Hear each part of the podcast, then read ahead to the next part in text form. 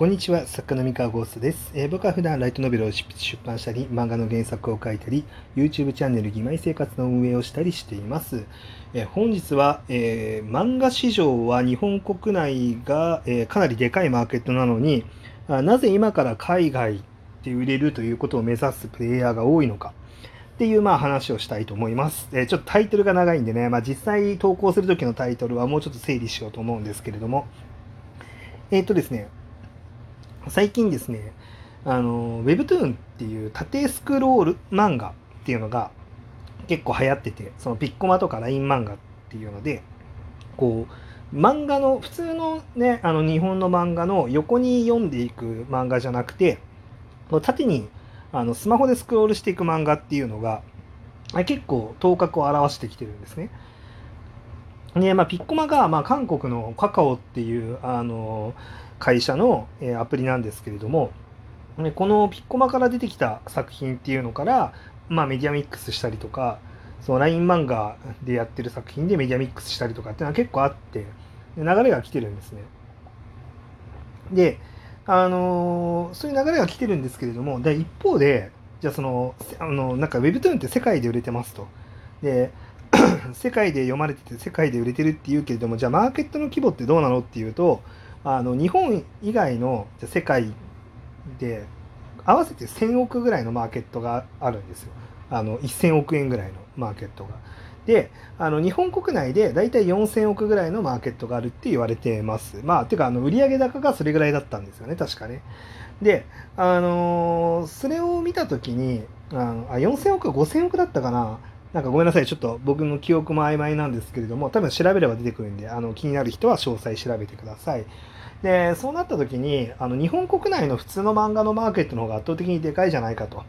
あのまあ、ピッコモとか LINE 漫画とか、まあ、今伸びつつあるとはいえ、まあ、言うてそんなでもないでしょみたいな感じの、まあ、意見を持ってる方が、まあ、どうやらいらっしゃるようなんですね。で、だからこう世界、えー、世界に受ける漫画をていうのってなんかすごい耳障りいいけれどもでも実際そこはあんまり今からぶち込んでいくあの価値ってそんなにないんじゃないのと。うん、言うて一過性のものじゃないのっていう感じのあの意見っていうのがまあありますと。でそれは結構ごもっともだしあのそうだなって思いつつなんですがえっとこれはでもちょっと見方が違っていて今あのいろんプレイヤーがその Webtoon に注目し始めてあの Webtoon ちょっとやっていこうみたいになってる一番大きい理由ってあのどっちかっていうと絶対値の市場規模じゃないんですよね。あの右肩上がりのグラフなんですよ根拠がどっちかっていうと。えー、今その Webtoon の市場規模っていうのは年々増加してるんですね。どんどん上がってってるんですよ。でえー、この上がってってるこの波に乗り遅れると非常にまずいっていうのがあって今からあの Webtoon に参入しようっていうところが、まあ、多く存在すると。うん、で、まあ、今はいいんですよ。今はまあ日本国内のあのマーケットが非常にでかい4000億だか5000億だかのマーケットがあるので今はいいんですが見落としちゃいけないのが今の英語圏とかアジア圏とか、えっと、海外で漫画が読まれるようになりつつありますと。で、えー、日本の人口よりもはるかにあの世界の人口の方が多いんですよ。で多くてですね今の、えー、っと世界中で漫画を読んでる人たちってどういう人たちなのっていうと子供かオタクなんですよ。えーと、日本の漫画コンテンツだったりとか、まあ、いわゆる漫画っていうものを、えーと、楽しもうっていうのは結構マニアックな人だったりとかあるいは子供だったりとかなんですね。でそうなってくるとですねそれって日本にちょっと例えてみてほしいんですけど日本もかつては漫画とかアニメって子供が読んだりあるいは一部のマニアックな人が読んだりっていうのが漫画だったはずなんですね。であのー、なんですがじゃあ昨今どうでしょうっていうで日本がこれだけ漫画のマーケット規模がでかいのって割とみんな読んでるからなんですよ。子供も読んでるし、えー、ま、あのマニアックな人も読んでるしなんならマニアックそこまでマニアック度の高いそのオタクとは呼べないぐらいの大人も読んでたりとかあとは今女性も読んでたりとか女性もそのなんだろう女性向け作品に限らずそれこそ男子向け作品として作られた「東京リベンジャーズ」とかに、えー、なんか女性もガーッて入ってたりとかってするじゃないですか。えー、なのでその男女問わず年代もあんまり問わず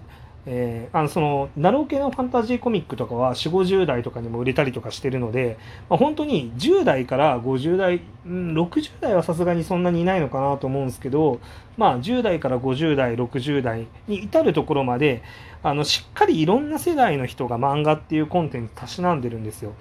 だから今4000億とか5000億のマーケットがありますっていう状態なんですね日本って。じゃあ海外どうなんでしょうっていうと海外はまだ子供やオタクのコンが楽しむコンテンツなんですよね。で、えーと、日本と同じことが多分遅れて起こるはずなんですよ。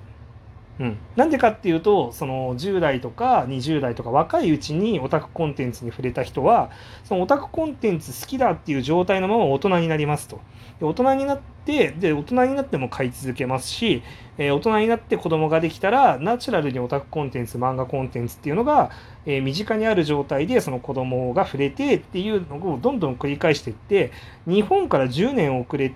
10年20年遅れて海外でもえー、似たような分布で作品が楽しまれるようになっていく可能性がある。まだ可能性があるぐらいで本当にそうなるかどうかは分からないんですが、まあ、でも可能性があるので、えー、そうなってくると、まあ、日本国内だけでもあの広い世代に受けて性別も問わず受けると、まあ、4000億5000億の合計のマーケットになるということは今現在1000億のマーケットがま海外にあったとしたらもっともっとその人口比率の分だけあの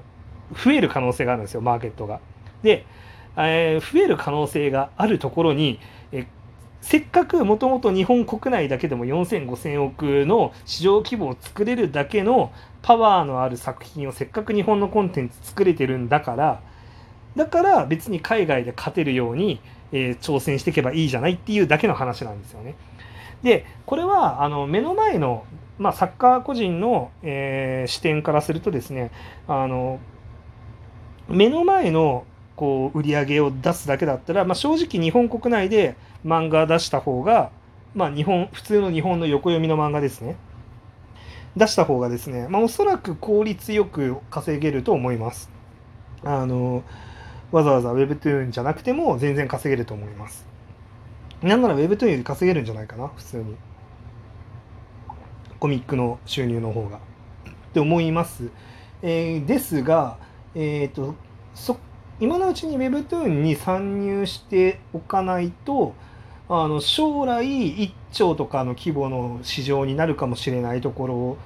にあの作品を出せていないっていう状態になってしまうので、まあ、それは不利かなと思います。でまた厄介なのがですねその Webtoon っていうのが、えーと媒体を変えただけっていうシンプルなものではなくてですねあの縦スクロールで読む関係で、え横読みの体験と全然違う演出手法が必要になってくるんですよ。で今のうちにあの Webtoon 作って演出手法っていうのをしっかりと鍛えておかないとですねあのいざそっちに乗り換えたいと思ったからといって乗り換えてすぐ結果出せるほど甘くはないであろうと。うんまああれですね小説家でいくとですね、まあ、プロの商業作家がま小説家になろうっていうそのウェブ小説のプラットフォームに挑戦してすぐに結果を出せるかっていうとほぼ出せない、うん、ほぼ出せないんですよね。であのしっかりあの小説家になろうの研究をしてウェブ小説ってこうやって書くんだよねっていうのをしっかりアジャストして初めて結果を出せるようになっていったっていうのと同じようにですね Webtoon もあの横読みの漫画の演出の手法を完璧にこなしているだけでは、まあ、やっぱり不十分なんですよね。なんでちゃんと縦読みならではの演出とかシナリオの展開だったりとかっていうのが、ま、しっかり身についてないと、ま、結果が出せないんだけれども、ま、だからこうマーケットがすでに広がりきっちゃった後にいざ入ろうと思っても若干遅い可能性がある。でめちゃめちゃその学習能力の高い人だったらあの一番あの盛り上がってるタイミングでえ参入すれば全然間に合うっていう人ももちろんいると思います。それはまあめちゃめちゃ超人ですね。うん、あのかなりラーニング能力の高い人ですねそれができるのは。でまあほどほどのラーニング能力の人は今のうちに入っておくといいんじゃないかなって思います。であとまあ今はですね縦読みの漫画に関しては、えー、何でしょう今現在強いプレイヤーはまだ全然入ってこないと思います。普通に横読みであの一世を風靡してる人、まあ、少年ジャンプの売れっ子クラスの人だったりとか、まあ、あのマガジンの売れっ子クラスの人とか、まあ、そういう人はわざわざ Webtoon に参入する必要性が全くないので、あの普通にあの来ないはずなんですよね。まあ、そうなってきたら、まあ、新しい才能というか、まあ、今までの媒体ではちょっとその競争しきれなかった